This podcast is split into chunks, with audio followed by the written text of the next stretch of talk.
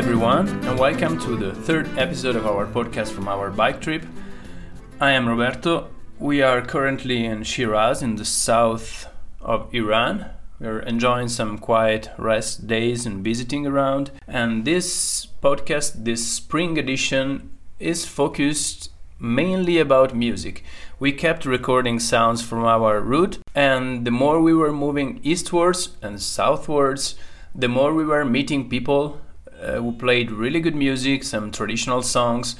And so it was interesting for us to have more music than sound in this podcast, so probably also less words. And it's also nice to see how sounds change along the way. Of course, it depends on the road we're in, the nature that surrounds us, but it also depends on the people we meet. And if we meet musicians, well, music will be protagonist. The first sound, the first music of this episode was recorded in Georgia, in Tbilisi, the capital.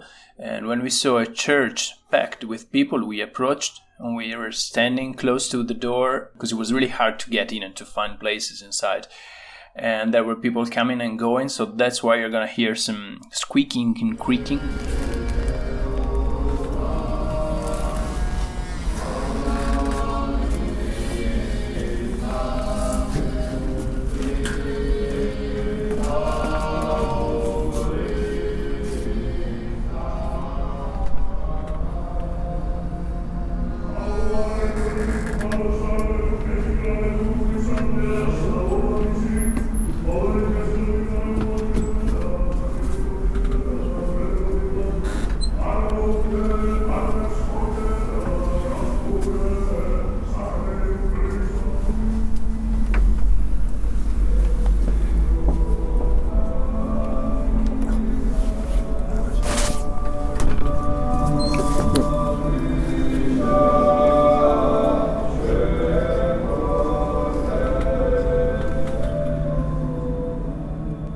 Sacred to secular music, the distance is not too long. This time we are in Ganja, in Azerbaijan. Our host, Cengiz, took us out for the night to a place where it was supposed to be a concert, but the concert was cancelled last minute. But he was friend to the two musicians, so we got back to his house and we were able to have a private concert. The two musicians were really nice, really good musicians, and I won't pronounce it in the proper way, but the name of the band is Group Ganjler. I hope it's not too wrong as pronunciation, because Azeri pronunciation is not so easy for us. They were playing traditional music and some other songs for us during the night, and this is just an extract of what we listened to.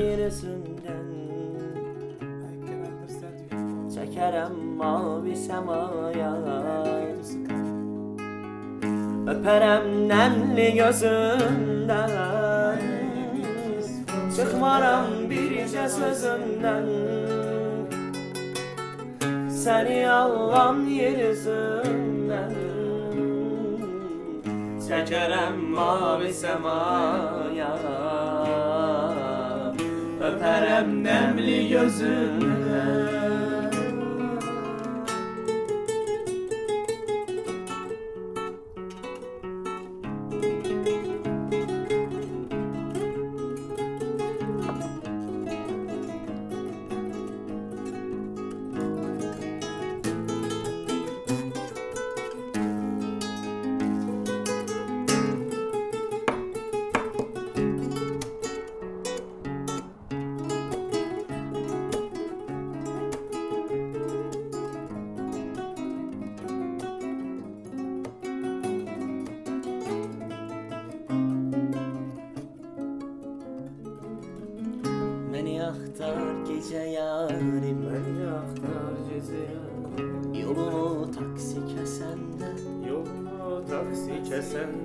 Dayanıb yol kənarında Biz üşüb tir-tir əsəndə Məni axtardan xandan Dayanıb yol kənarında Biz üşüb tir-tir əsəndə Məni axtardan xandan Çıxmaram bircə sözündən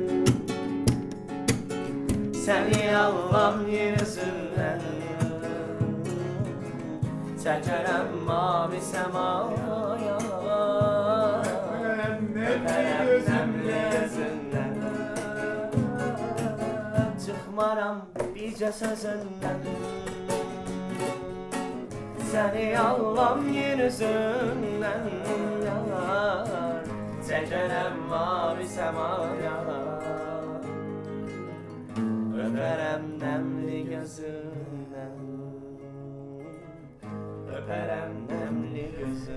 You will find links to their Instagram profiles on our website. And after a little bit of music, we'll go for an intermezzo. And when we were still in Azerbaijan, close to the Caspian Sea, we camped near Gobustan mud volcano. It was a small mud volcano, and this is how a mud volcano sounds like.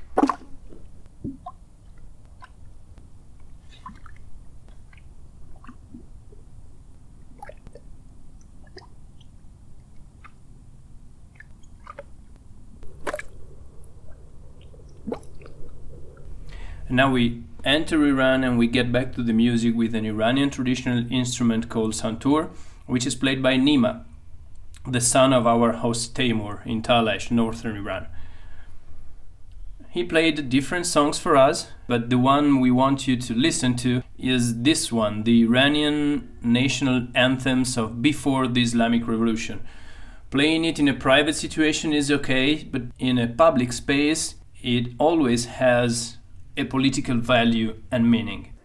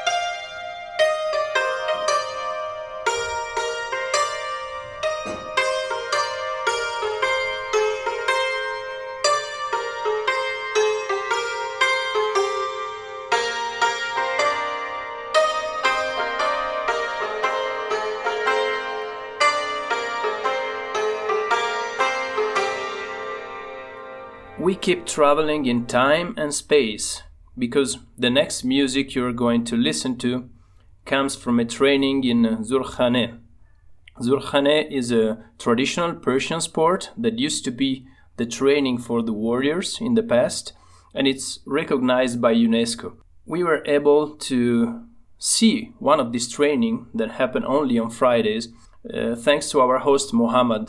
He heard this music he recognized it and it, he took us through a small door inside this building where we could see part of the training. This is the music that accompanies this traditional sport.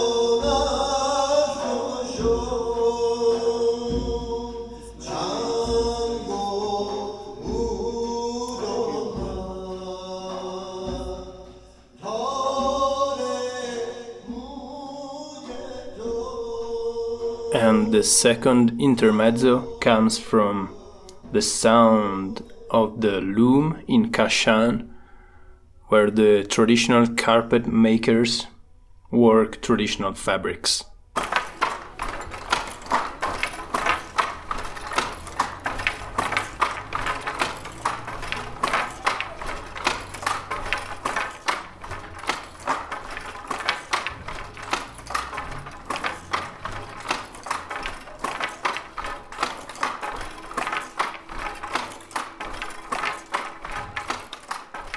When we arrived in Shah Reza, we were welcomed by the local cycling club that took great care of us.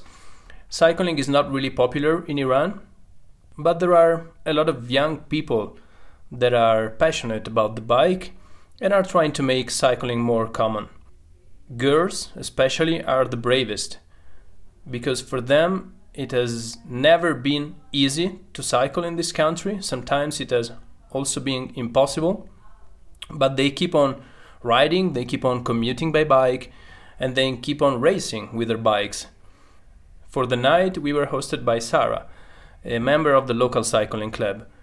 Her husband, Reza, and her son, Pouya, are great musicians, and in the night, they played for us the tonbak, a traditional percussion, and the kamanche, which is a kind of violin.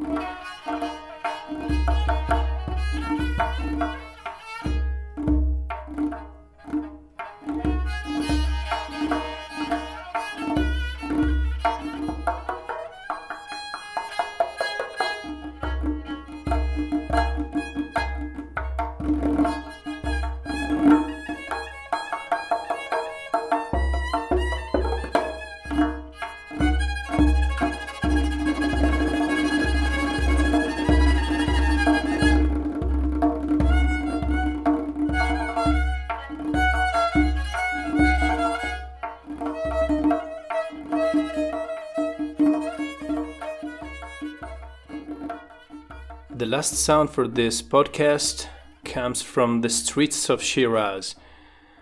We are close to the Nowruz, which is the Persian New Year's Day, and there are lots of traditions connected to Nowruz. One of those is Haji Firuz, which is a character who paints his face in black and dresses bright colors, especially red, and goes through the streets wandering and playing traditional musics and songs. A little bit to get money from people, but also to make them happy. And this happens in the days before Nowruz.